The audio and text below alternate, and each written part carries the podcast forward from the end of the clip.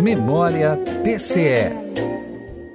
Em julho de 2012, o Diário Oficial Eletrônico do Tribunal de Contas publicou o extrato do marco de entendimento que elegia e qualificava a Corte para a realização de auditorias nos contratos de empréstimos celebrados entre o Estado de Santa Catarina e o Banco Interamericano de Desenvolvimento.